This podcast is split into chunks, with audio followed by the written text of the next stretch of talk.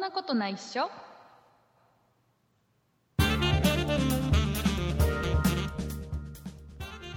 そんなことないっしょ第338回でございますお送りいたしますのは竹内田ラチです。よろしくお願いいたします、はい、よろしくお願いします。えー、ラチさん新語・流行語大賞2019年間大賞が発表になりましてはい。はい、えー、多分ね気にしてる人はあまりいないと思うんだけどいや、ね気に、この番組では取り上げましたしね。何回か前にね、えーはい2人であの年間大賞これなんじゃねえのなんていう予想をしたんですけど、しましたね。はいえー、とラチさん何って言ってました年間大賞そのなんて時の言予っ想てましたっけこれ334回でやってたんですよね。はい、えー、っと、なんだっけいやー、ね、覚えて覚えてないんだよ、ラチさん、覚ラえチてさなんい覚えてない。で、僕はじゃあ何を予想したかっていうと、はい。覚えてないんだ よ。なんかね、そんなもんですよね。なんかね、多分僕がその時に言ったのはラグビーの関係の言葉が対象になって、で、うんうんあのなんかタピオカのなんかタピルっていう言葉があのちょっと横になんか可愛いお姉さんがいてみたいな そういう絵面でなんかどうにかしようとすんじゃねえなんていう予想したんだあーはい。けどなんかねなんか絵面的にはなんか写真とか見たのに新聞で記事を見たんだけど、はい絵面的には想像してたのと全然違ったんでなんか真ん中にやっぱりラブラグビー関係の人がいてはい。なんかそこはタピオカ関係の人もいたんだけ ど、なんか想像してたのと違ったなっていう。で、えへー、と一応年間大賞はワンチームっーうんうん。ていうのがま年あ、間ラグ大ビ賞、ー関係ですね。そうラグビー関係だったんだってもう全く興味ねえや興味ないのに取り上げたんですそうね。そうそうでなんかタピルとか闇営業とか令和とかいろいろ入ってたんだけどああ、はい。なんかねありまやっぱり毎年思うのははい。これ流行ったっていう 使ってたみんなっていうような言葉が多いよねっていうところなんですけど、はい。ね、この時期になるとね今度あの、ね、流行語大賞もネットで流行った言葉の流行語大賞みたいのもいろんなところで発表になるんですよ。はい。で、えーちょっと面白かったのがあの、はいネット流行語大賞2019っていうガジェット通信さんがやってるやつがね、今日発表になったのね、はいこれ収録が今ね、えっと12月の7日ですよ、ねはいえー発表になったんだけどこれがねすごいんだよ金賞、銀賞、銅賞ってなんか3つ発表になってるんだけど、金賞が NHK をぶっ壊 す。でで銀銀賞これはあの大元の流行語大賞ではできないでしょうきないね。ねで銀賞がすごいんだよ N 国党もうもうもう独壇場ですね。でで銅賞が上級国民ほうほうほうほうんっていうのがなんか金銀銅になっててさう。はい。これはちょっとねニュースにしづらいよねまあなんかリアルな感じはしますけどね。ねねまあでもねもうあまりあまりちょっとどうかと、まあ、政治の話になっちゃうような気もするからあんまり言いたくないんだけど、はいちょっと N 国党がもうなんだろうな面白みには欠けてきたあーそなんかのネタ切れ感が出てきた気がしてそのなんか一番盛り上がってた時に比べるそうそうそとうそっていううちょっ感じとトーンダウンしてきたよねっていうだからもう、うん来来年はどうなってるんだろうねその N 国党ってねそうですねね今年なんかすごい注目されたから逆に気になっちゃいますね。そうなんかね、あのいやなんだろうその芸人さんが流行語大賞でノミネートされたりするとなんか次の年にちょっと一発屋で終わるみたいなジンクスがあったりするじゃないです か、なんかなんかねこまあそそれ以上は言いません、まあまあでもちょっと期待はしつつねないろんなしてくれそうだいなろってんいなう。、まあ、ある意味期待もこの N 国といわゆる NHK のその何スクランブル化っていうところ一点においてはちょっと期待もありうんだけどあーちょっと今の勢いだと厳しいかなとかっていうところもありなんなんかね難しいね。えーいうことでございまして話題を変えていきましょう。はいはい、えーと、あのね、この、そんなことないっしょっていう番組では、過去に、はいえー何度か、はいえっとね、クリスマス特番っていうのやってるんですよ、はいね、これ何かっていうと、えーリスナーの皆さんからクリスマスの思い出というのを募集してはいこれを読み上げるというかご紹介するっていう単純なあの企画なんですけどはいこれがねあの過去にやってた時はかなり評判が良くてうんでね結構いい話が来たりねあの、うんうん面白い話が来たりね結構いろいろあのいろんな話が聞けてうんうすんごい楽しかったんですよ。なんかクリスマスいろんなことがあるんですね皆さんそうそうそういろんな出来事が思い出話がそう面白かったんだけどあのここ何年かね実はやってないんですうんうんあのなぜなら、はいあのそんなことないしょこの番組のリスナーさんもそんなにねクリスマスのエピソードをたくさん持ってないしあの、うんうん毎年送るほどネタがないぞ というのでね一旦やめてたんですけどほらね大地さんこの番組は毎週火曜日配信ですよ、はいそうですねえー一応ね一は応い毎週火曜日配信なんですよ、ではい今年の、えー12月24日クリスマスイブは12月はい12月、12月、12月、ごめん、まだあのちょっと日本語に慣れてないんで、ごめんね、えっと ネイ10ティブかな12月24日は、えっと火曜日なんですよ、そうですねねなので、今年はちょっと久しぶりに募集して、クリスマス特番をやろうと、そうですねオーディオブックも始めましたしねそうなんです、オーディオブックで聞いていただいてる方は、もう本当にね、あのなんだかよくわからないと思うんで。はいじゃ過去にねどんなお便りが届いててどんな感じで紹介してたのかっていうので、えっ、とね昔いただいたお便りをねえっと一つだけちょっと引っ張ってきてはい見ましたので、はいえーじゃあこれをねラチさんの方からもうあの今回募集してきたやつは基本的には全部読ませてもらいます。うんうんえーで全部読ませてもらうし読むのは基本的にラチさんです。はいはい、だか読みらますラチさんに、えー読んでもらいたいっていうラチさんファンの人 はぜひね、えーそこ基準で来るかななんいかやいや結構ね来ると思いますよラチさんファン多いです本か当らですかいやもうクリスマスエピソードが聞きたいんですけどねえーじゃあはい一つね、えっ、と過去にこれはもう過去にいただいたやつでもう何年も前にいただいたものなんであのーもうねこれはあまりあれかな多分大丈夫でしょうえっ、とのっちゃんさんからいただいた今聞いてくれてるのかなのっちゃんさんどうかなとっちゃんさん、のっちゃんさん聞いてくれてるかな、えーいうことでのっちゃんさんからいただいた、えークリスマスの思い出のエピソードをラチさんの方からご紹介していただきますはい、えー、と読ませていただきますいつも楽しく拝聴していますクリスマスの思い出についてお便りします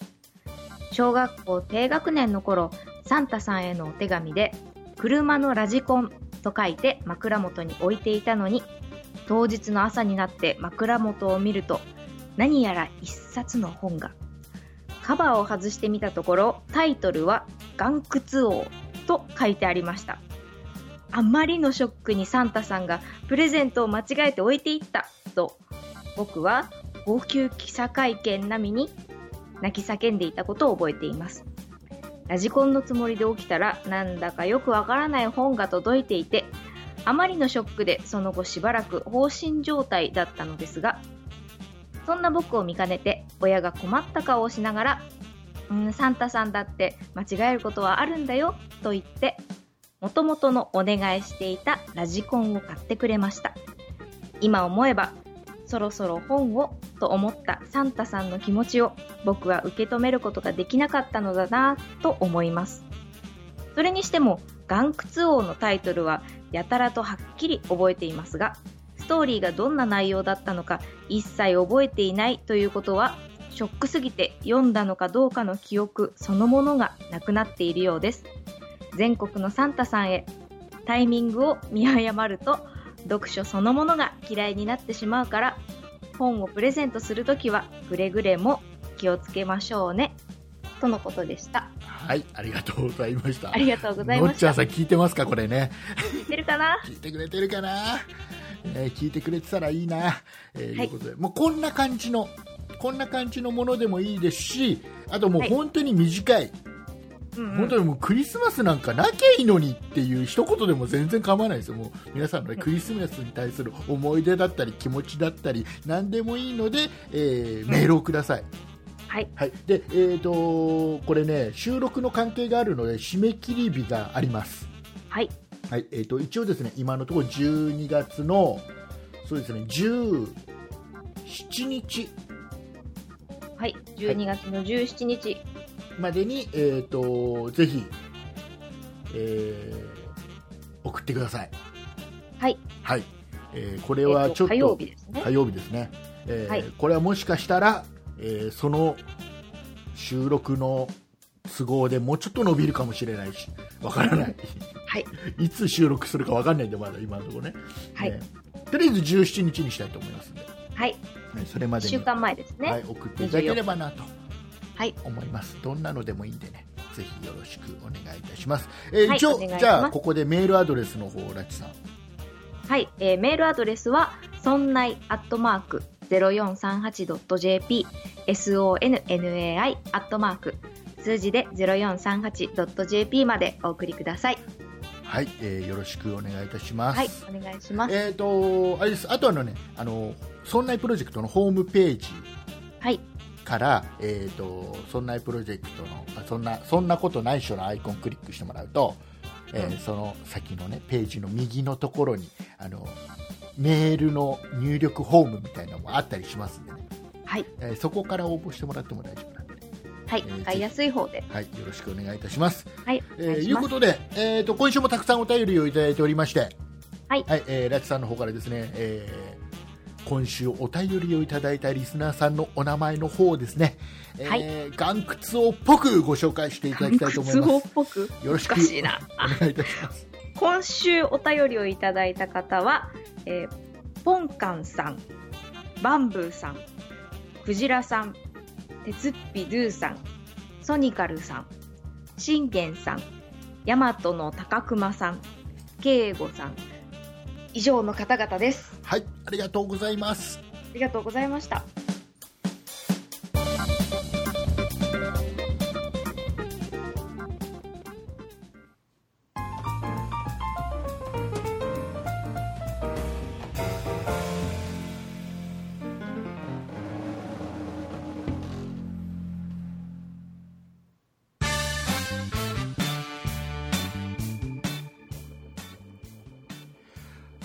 はい、はいえーとこれねリスナーの皆様にここで一応ねお伝えしておきます。はい何でしょ僕う、ね今ちょっとね戦ってます。何をですか収録しながらすげえ戦ってます。なんでですえか、ー状況状況を説明しますね、えーこの番組はボクシボクシングでもやっているやんですいかや あのこの番組はラチさんと僕2人で今喋ってますけど2人は、えー、と違う場所にいるんでそれぞれ自分の自宅で喋ってるんです、そうですねでインターネットで、えー、スカイプっていうアプリでつな、繋いで、えー会話してるんですはいなので僕はこの部屋に1人なんですけどあら竹内はねこの1人でこの部屋で戦ってます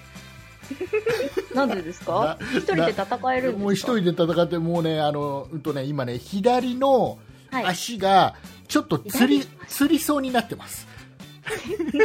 自分との戦いでそうすでかすつりそうになってるのをすっごい戦っ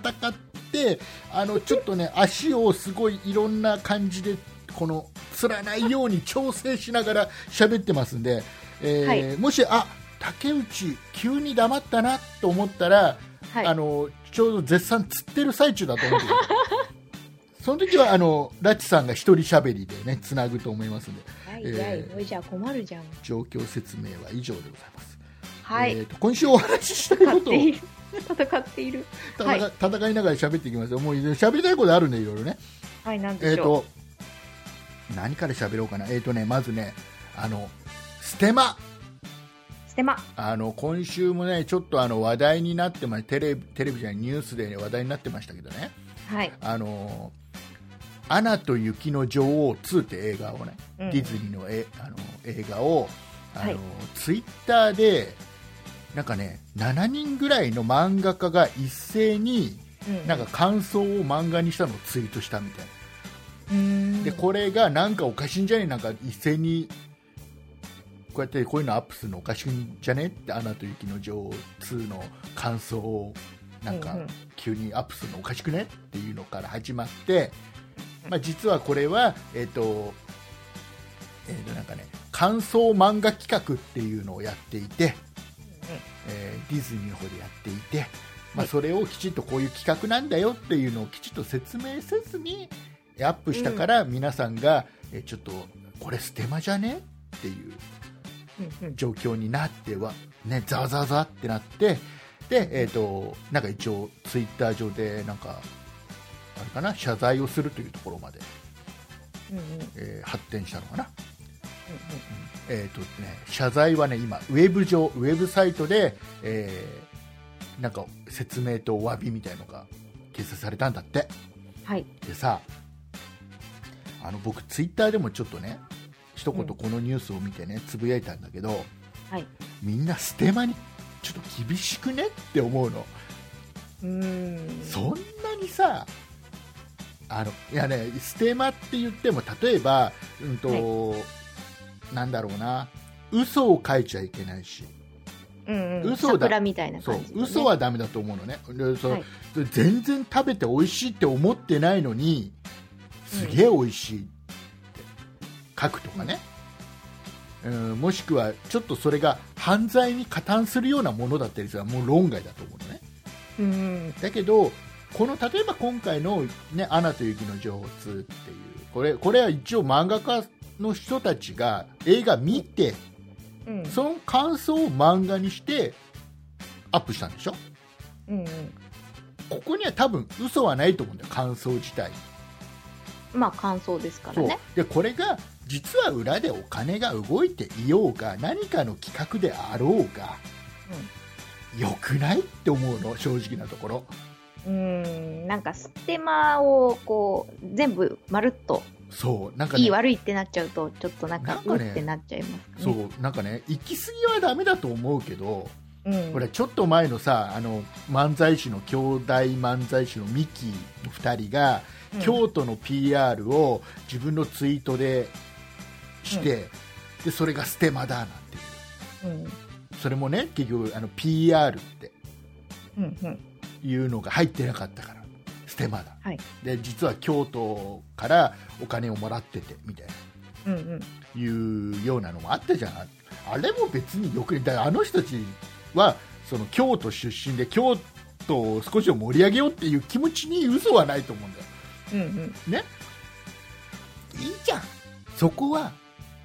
あの多少ステルスでいいじゃんって思う のなんかその不利益に人にさなんか被害が出るようなものじゃない限りはそん,、まあそうですよねそんなにうっさく言ってたらもう面白くないじゃんって思っちゃったりするのねなんかそのステマに対してこう過剰に反応してるそ人ってなんだろうなんか羨ましいのかなって思っちゃいうますねね。金もらってんだろうみたいな感じなのが、あのさうんな私もステマやりたいですよ ね。これねできることならねできないからね。あの、あれだよ、あの、この、そんないプロジェクトで、1回だけ単独でイベントをやったんだよ。はいはい。ね。えーその時のイベントの、僕の中の、あの、裏のテーマは、ステマだったんだよ。あらそうなんですか。そうそう。何をやったかっていうと、その時にね、その、イベントに来てくれたリスナーさんに最後ね、抽選会でプレゼントを皆さんにっていう、抽選会やりたくて、いろんなね、メーカーさんとか、企業さんとかにね、あの、お願いして、いろいろ商品協力してもらったりしたのね。うんうんで、えっ、と、で、その協力してもらったんで、まあ、イベントの中でちょっと宣伝をしたいじゃん。うんうんで、ただ宣伝するのつまんないから、うんあのメンバーにね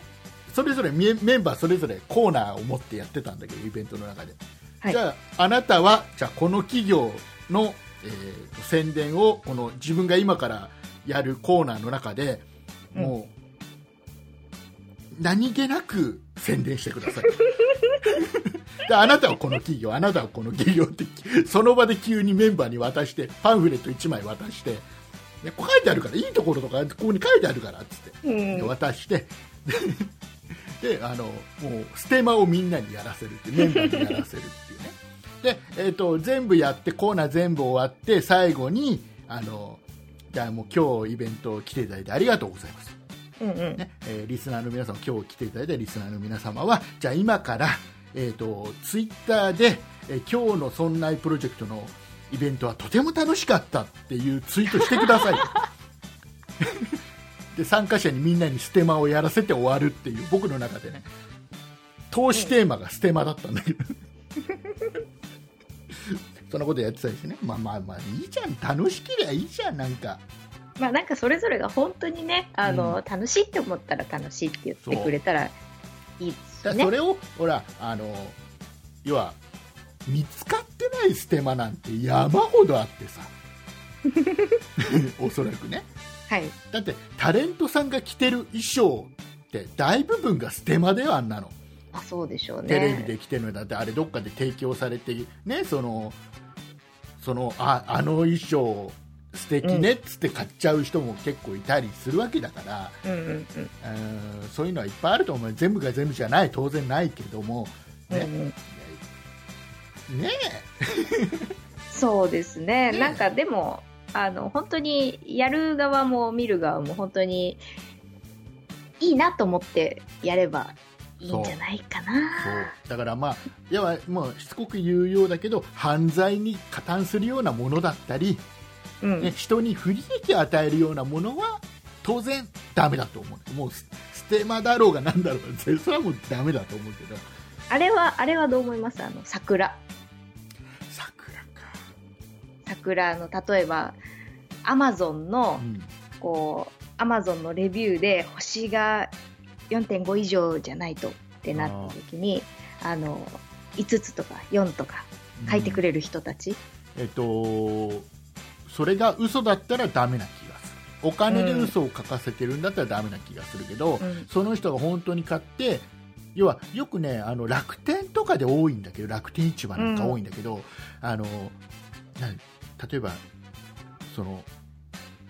レビューを書いてくれたら何円引きですよとかあります結ね。構やってるとこがあるあれって僕まだいい気がするのね、だだってそのレビューを書いたらってこそとうレですよねビューを書くっていうことだけだかうん、らその中身に嘘はないと思うからだけどそうえっですとね。アマゾンとかでちょっと今問題になってるあの星5をつけてくれたらみたいなうん、やつはちょっとやばい気がするうん、あれはない気がするだからそこを見極めていきゃいいんだよあの要はこちら側が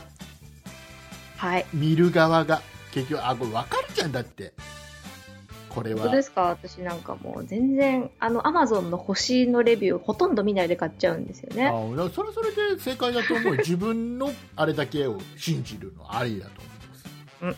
じゃあもうね裏に負けない。みんなみんなもっと見る目をだからあのネットの嘘うん本当っていうのは見極める力ってすごく重要だと思うんですようん、なのでね例えばですよ、ね、もうちょっとこれ最後に喋ろうと思ったけどこれちょっと話最初に持ってきちゃうけどさあらの今、ね、車運転すしてる人は結構は敏感になってると思いますけど、携帯電話とか運転中に使うあ、まあ、当然あの違反ですけどもこれが厳罰化されたというのあがりますしごい,、たね。すごいニュースとかでやってるでしょうん、うん。でさニュースとかでやっててさすごいなんかあのなんかねごちゃごっちゃにしてるんだよねいろんなことをうんうん、意外とニュースでやってるのってテレビでやってるの、特にあでさら、テレビがごっちゃにしてるんでそすうかあの要はラチさんわかるそのその携帯電話をうん何をしたら違反で何をどこまでは許されるとかって実際わかるどこまでわかるいや、もう全然わかんないです。スマホには一切手を触れちゃいけないのかっていうぐらいに思ってましたよ。でかと思えばさもうなんかあの巷のちょっと一部のニュースとかテレビとかではさなんかうんカーナビもこれからは2秒以上見たら違反みたいなことを平気で言ってるじゃんなんかねちょっと違うのよ現実とでねあの調べたのちょっとはい。ね、であのーちょっと一部ちょっと警察にも分かんないところはあのー電話して聞いてみたりしたんですよ、うんうん。ねえーじゃあどういうことなの今回その携帯電話をスマホを車運転中に使ってすごい厳しくなったよっていうことは何だったのっていうと、うんえっとね極端な話これ12月1日からなんですよ今年の12月1日からなんですようんうん。じゃあ12月もう始まってますそねう12月1日からとその前と何が変わったのっていう話をしていくと、変わったのは反則金とあの、減らされる点数、うんこれが変わっただけうんうでんそれ以外は基本的に何も変わってないんですよあの、一発免停っていう話は、あそれはあのそこもだからあのあれですよ要は、うん、と携帯をで通話しながら運転してもし事故を起こしてしまったりうんうんうん。した時に一発免停、うんうんうんえー要は6点引かれてしまう要は点数だからそこが変わっただけ点数が変わっただけなの点数とば、あの何えー反則金が変わっただけでうんうん。あとのじゃああの今までよりも携帯触っちゃいけなくなったのとか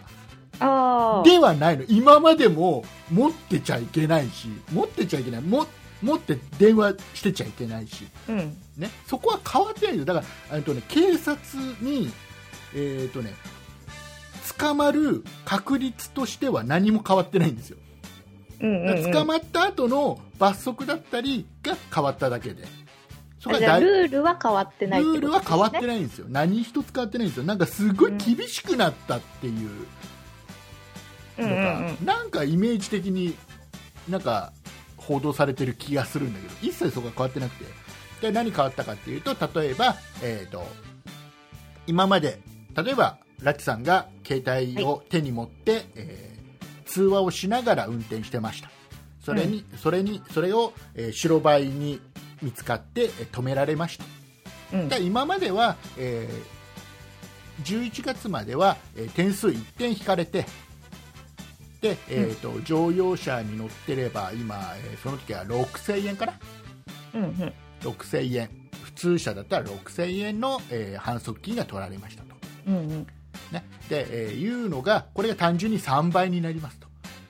これから3は点。 3点引かれて、えー1万8000円、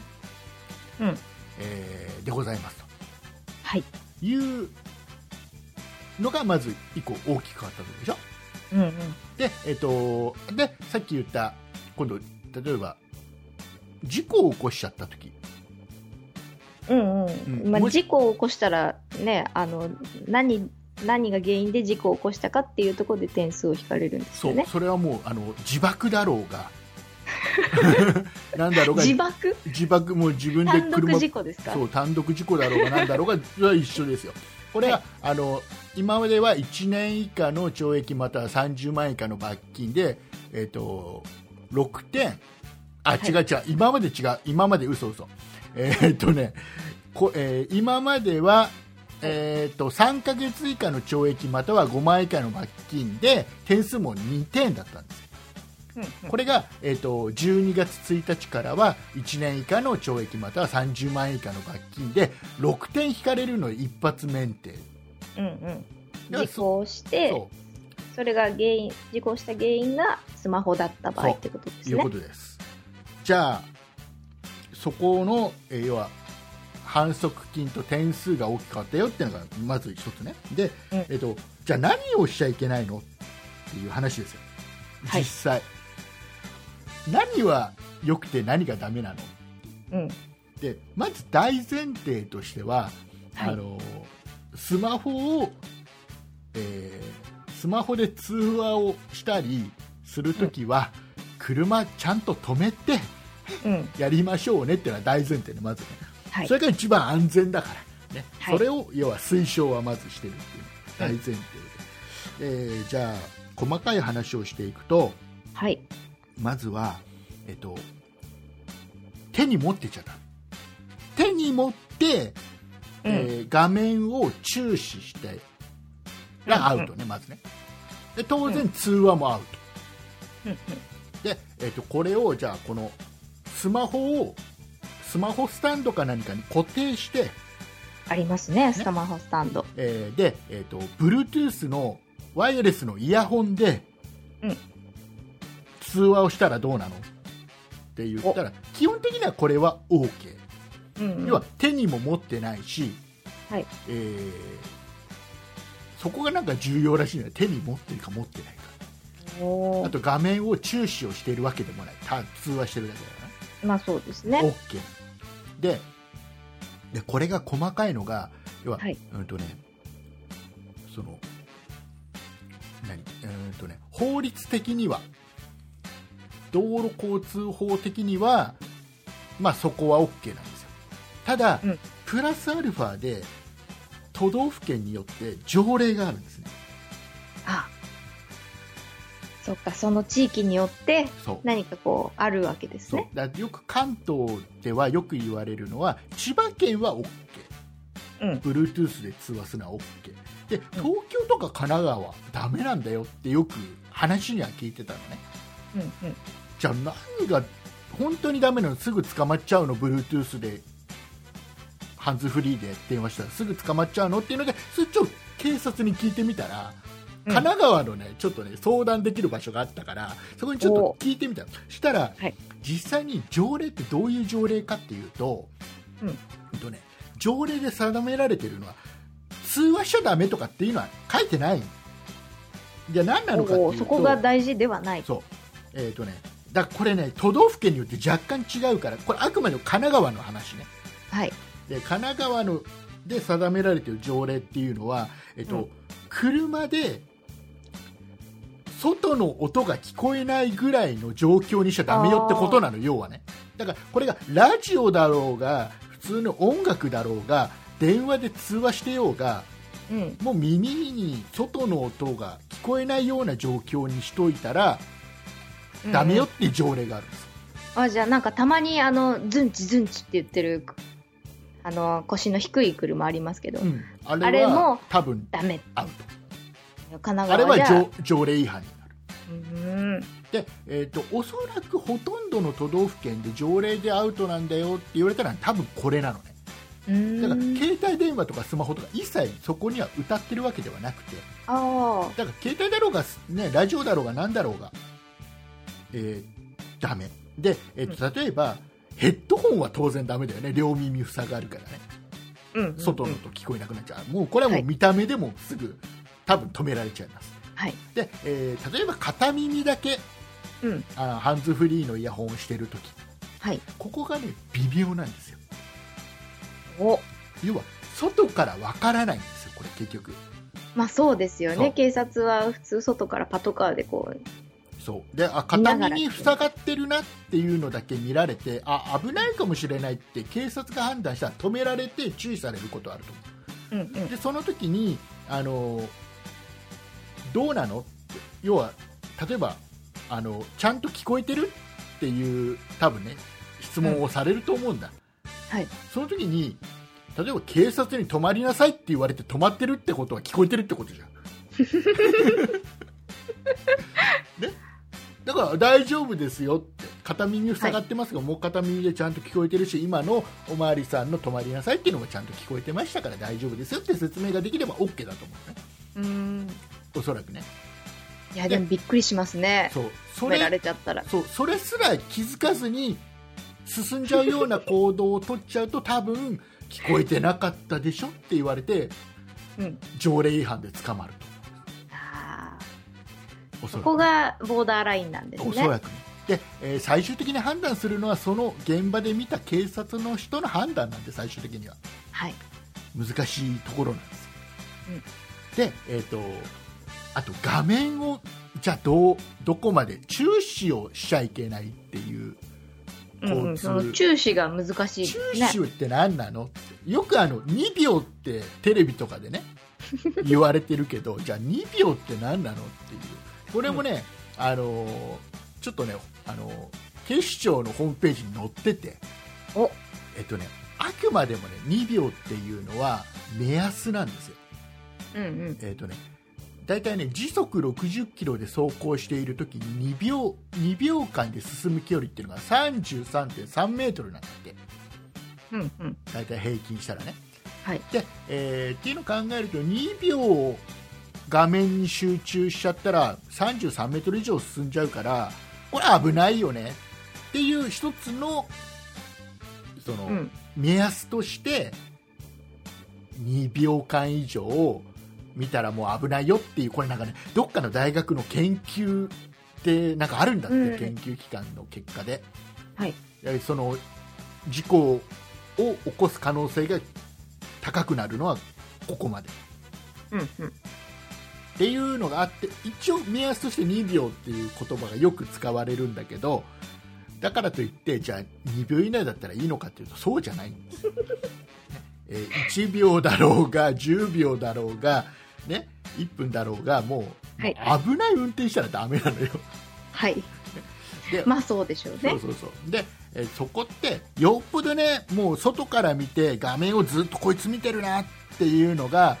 明らかに分かった場合は多分止められちゃう。うんうんうんでそれ以外の時っていうのはおそらく手に何かを持ってない限り例えばスマホ持ってたり、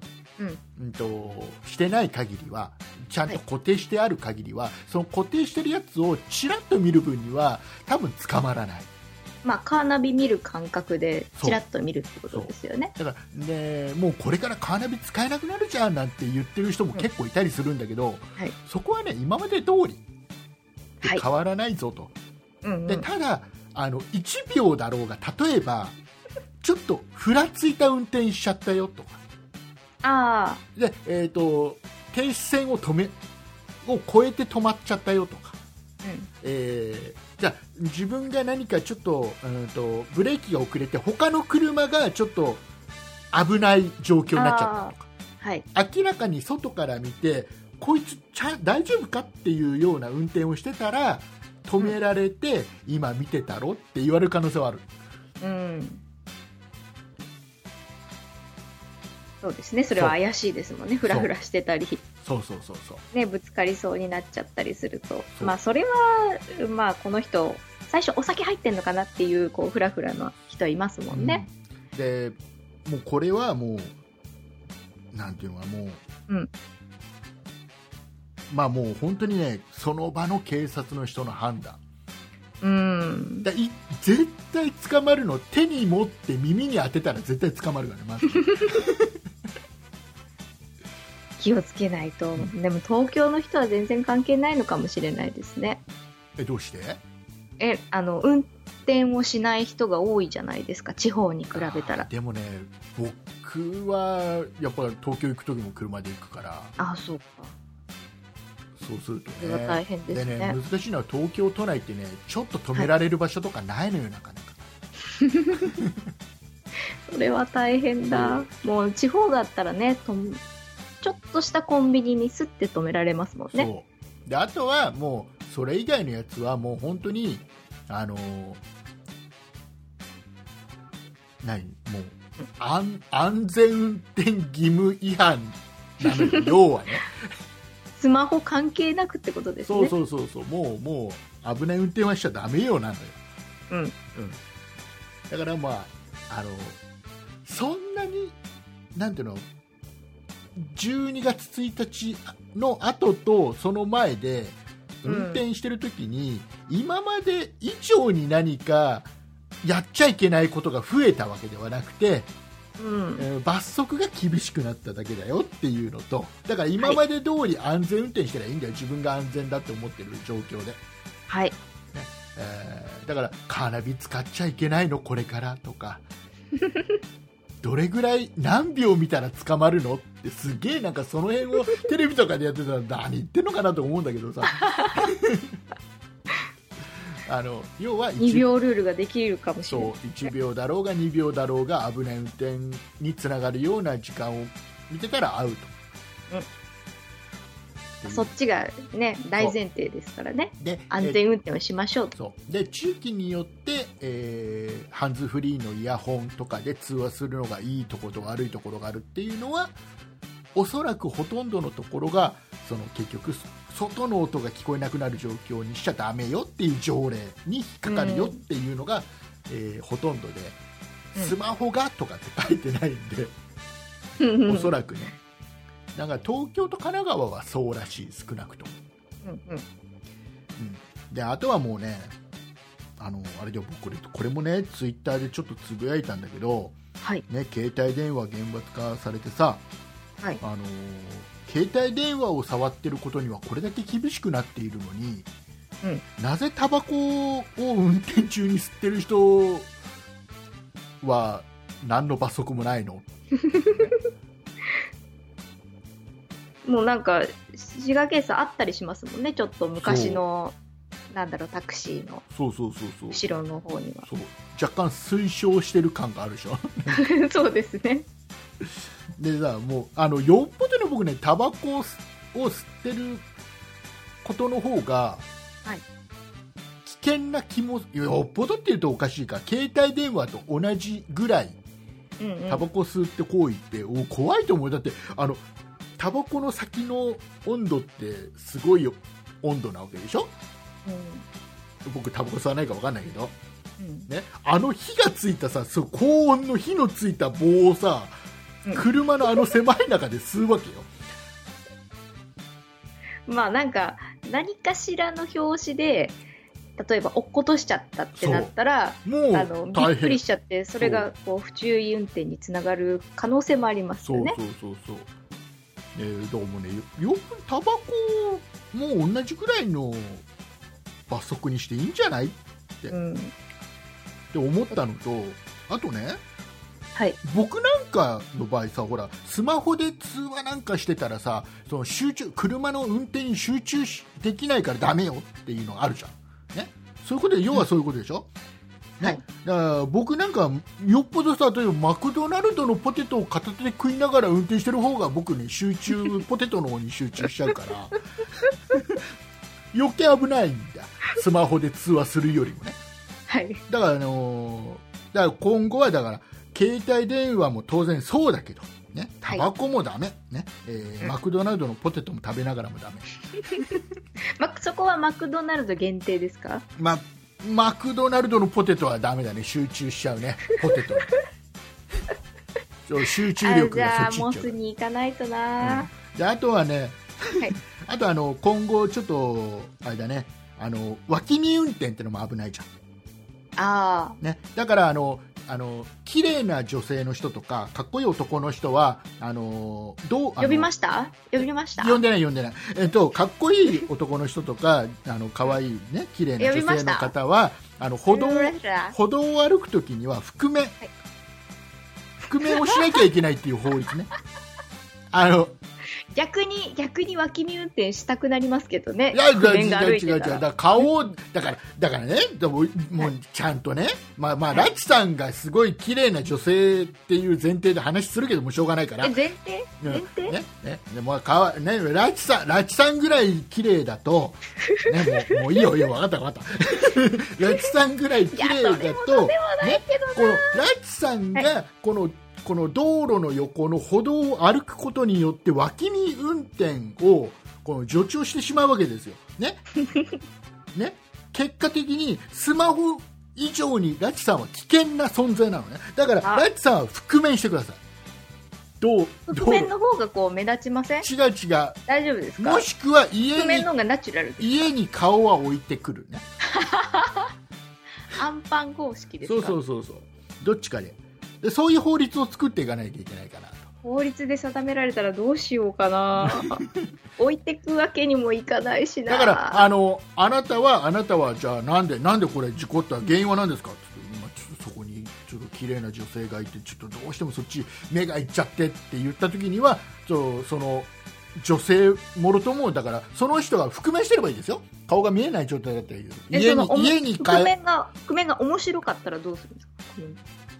面白い覆面はいいんじゃない面白い覆面はいいんですそれはかしょうそがないれで脇見運転を助長しませんしないしない大丈夫大丈夫で すか面白いことに対しては無頓着うん大丈夫でねあよかった だから覆面をしてなかった場合はそのは歩いてた人も同時に捕まるっていうシステムにしてい こうこれからは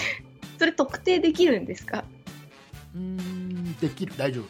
夫うんよかったできる未来は進んでいるうんえーそうそういう法律を作っていかないとほら危険だかそうですねねその前に自動運転が入ると思うんですけどねらねそう ね自動運だから自動運自動運転転は気にもしなだいでかすらよもしかしたらほらあれかもしれないよなんですか綺麗な女性がいたらそっちにそっちにちょっと寄ってっちゃうか人間性人間的すぎるななそうそう、えーいうことでね あのーだからまあ気をつけて運転しましょうねあただ一個言えるのは一個言えるのはあのーはいうわすごくやっちゃいけないことが増えたというわけではないけどあのーすごくねその罰則が厳しくなったっていうのがあって同時に今おそらく警察の皆さんははいキャンペーン中ですあ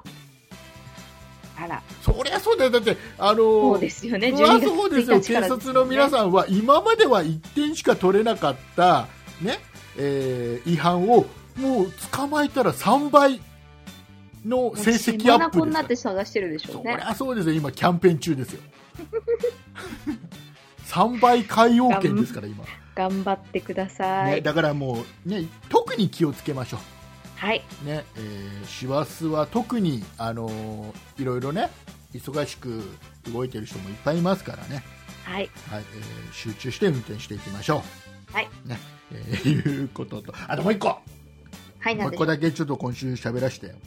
なんでしょあのね、我が家は宅配ボックスがついてるんです。うなんか言ってましたねそう、あのー前に1回お話ししました宅配ボックスがね、はいうちもう結構なお金をかけてもう結構アマゾンがすげえ来るからさうち、たくさんお買い物するんですそうねだからもう宅配ボックスボックスでもつけとかないともう,、うんもう何度も来てもらっちゃう宅配の人にね、うんうん宅配ボックスをつけたんですよお金かけてねはいだからこの宅配ボックスが実は設置してから数ヶ月の間、うんえー閉めるって押して1回その扉をガチャって引っ張ると開いちゃうっていうねうんうん状況だと、でメーカーに電話してもなんかちゃんと対応してくれないみたいな話をしたんだよ、この番組でねでうんその後続きがありまして結論も出たんですおなんでしょうあれね、実は設置したときに、はいえっとね、調整をしなきゃいけなかったんだっほうほうほて、要うは設置業者がその調整をして、ドライバーで調整をして、やると開かないようになる、だデフォルトうんの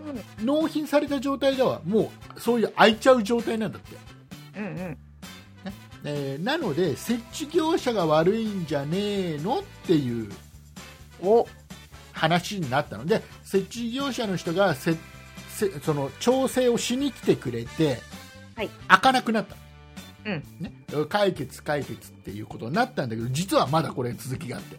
あらねなんでしょうえーと今度ね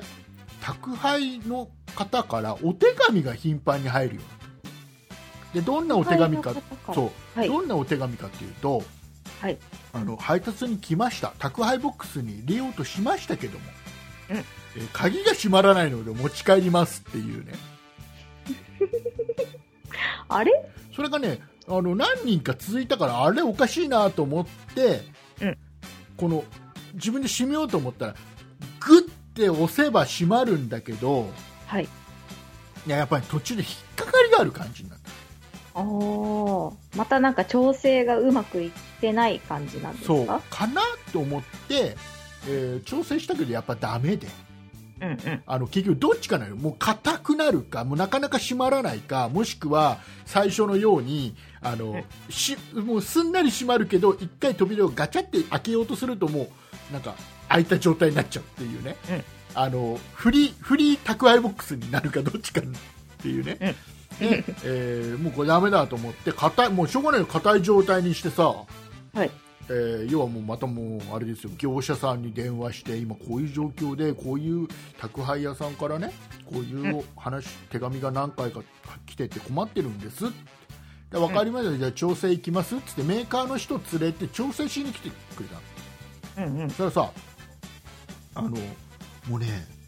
30分ぐらい調整してさメーカーの人がだよメはいーカーの人が30分ぐらい調整してんのでこれ何度も何度もガチャガチャガチャガチャやって さででもそれ見ててあのそれ調整ははい。そんなに微妙なもんなんですかって聞いたのああ、ねそうですねこ。のこの宅配ボックスには、ね、例えば場合によっては50万円のノートパソコンが入る可能性もあるんですと、うんうんうん。ねまあそうですなよのね。に可能性はあります、ね。微妙な調整で開いたり閉まんなかったりするような宅配ボックスって、うんだ本来大丈夫ですかとうんう不ん。安じゃん、うん不安になりますね。そうでメーカーからは万が一それで盗難にあったとしても一切保証しないってのは言われてるから。うん。で保証もしてくれないわけじゃないですかと、でこれってちょっともうすどうなんかこれがもうデフォルトの状態これなんだったらちょっとまずいこの商品まずいしうん。そうでないんだったらいつもはもっとすんなり調整できて問題なくいくんであれば、あのもう交換してほしいんです物をと、もうはっきり言ったのも面倒くさいからはい。したら、じゃあ一度持ち帰りますっていう。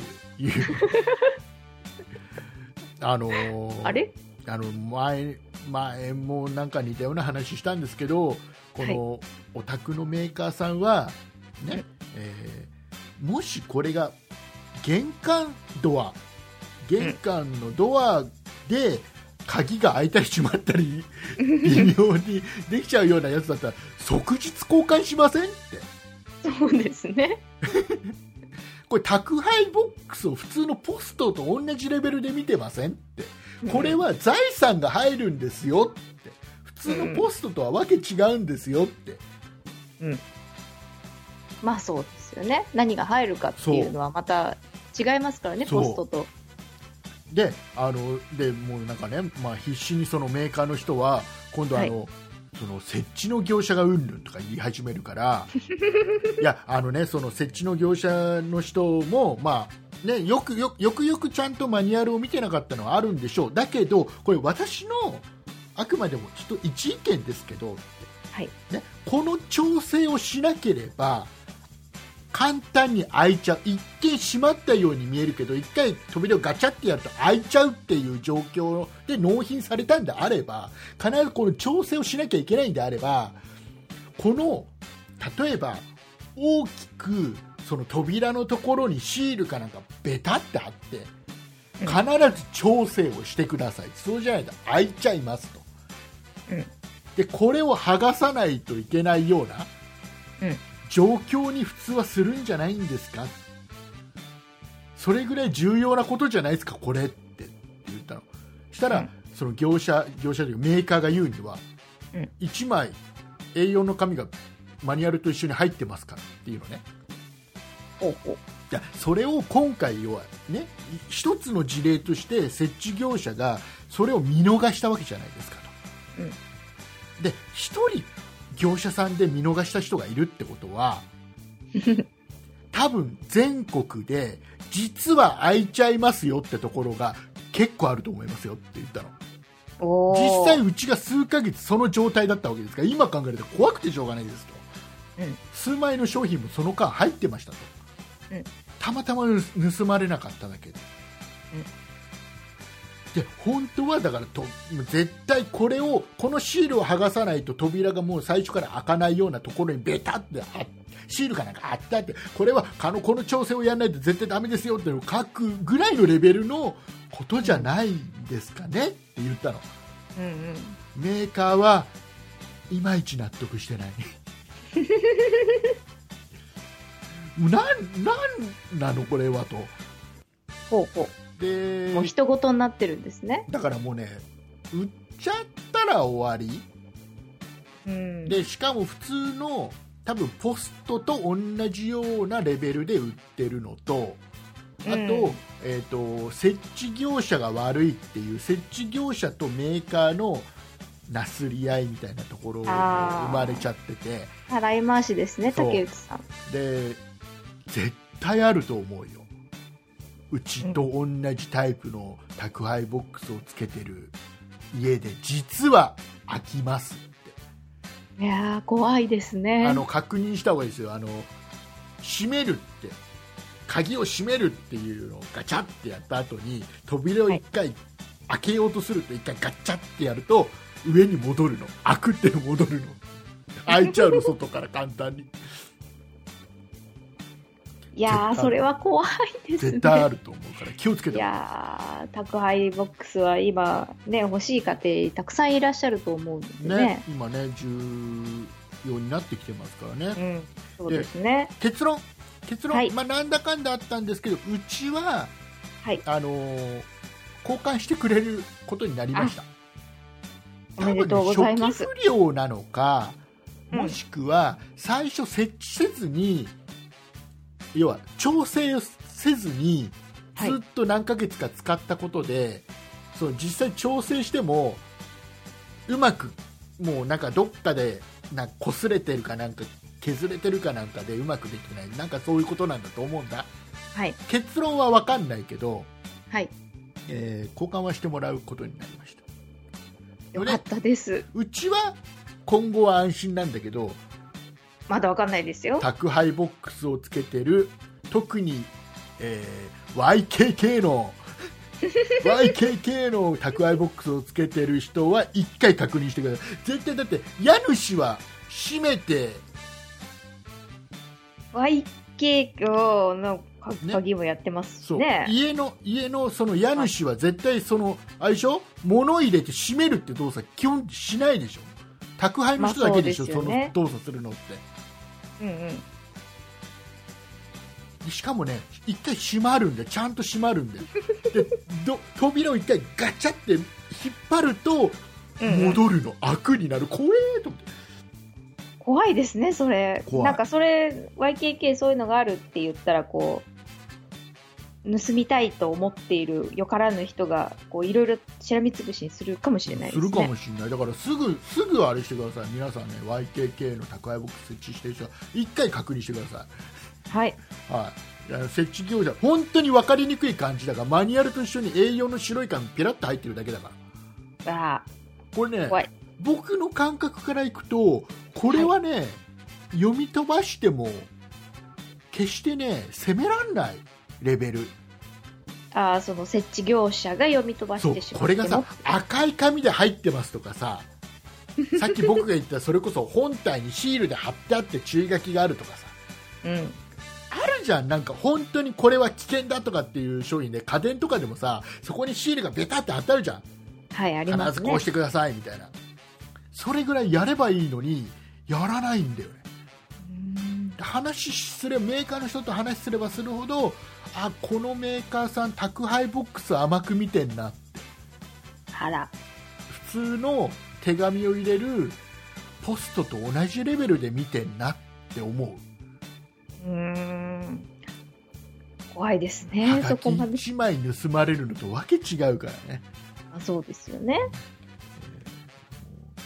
その入っている可能性も高いですしそういうこと高いものがそういうことですということでございましてはい、えー今週の竹内さんの愚痴は以上でございますはい、お疲れ様でしあたり。がとうございましたはい、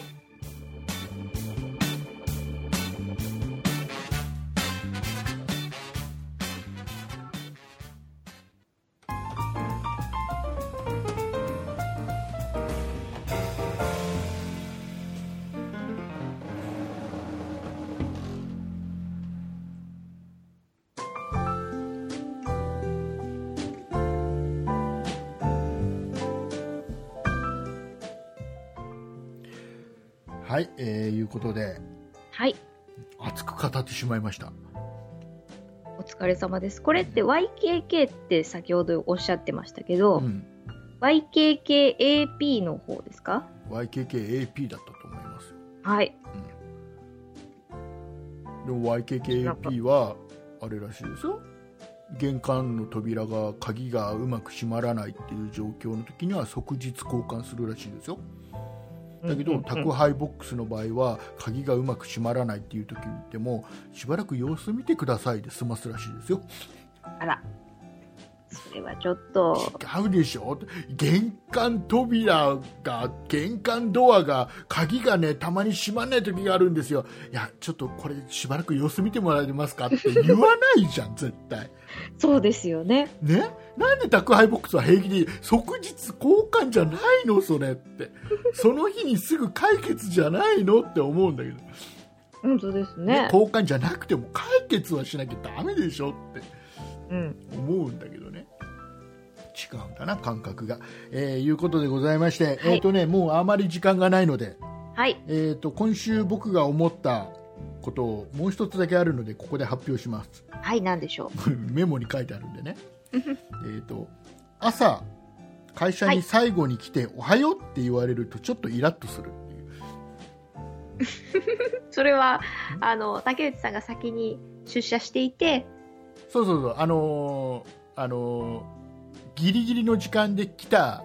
はい会社に出社した人が「おはよう」って言われるとはい早くねえよって思うなんて言ってほしいんですかえ遅くなりましたああ それも違うなそう遅くなってるわけじゃないからねギリギリ間に合ってるかそうでらすよ別に何も悪くはないんだよねだから別に早くはねえよなとまあまあ竹内さん目線から言うと明らかに遅いですよね、うんちょっともうちょっと早く来たらいいんじゃないって僕よく後輩に言うんだけどでそれは後輩の話なんですか社長が社長来て僕も来ててね課長とかも来てて、その後にねそのまあ平社員の人がポーンって来るじゃん、はいおはようございますって言うとさ遅えよって思うんだけど心の中で はねでもそれそれ言っちゃうとほらパワハラになっちゃうからさそうですだよから冗談っぽくねもうそんな早くないよねっていうんだけどあの1日24時間から考えたら全然早いですよそうなのそうかなそうだと思います24時間あるんですからその中の4分の1の中のどこかって考えるとおはようですよそうかパワハラかなパワハラパワハラだパワハラかなたまにたまに「おはようございます」ってあ遅よって言うんだけど ね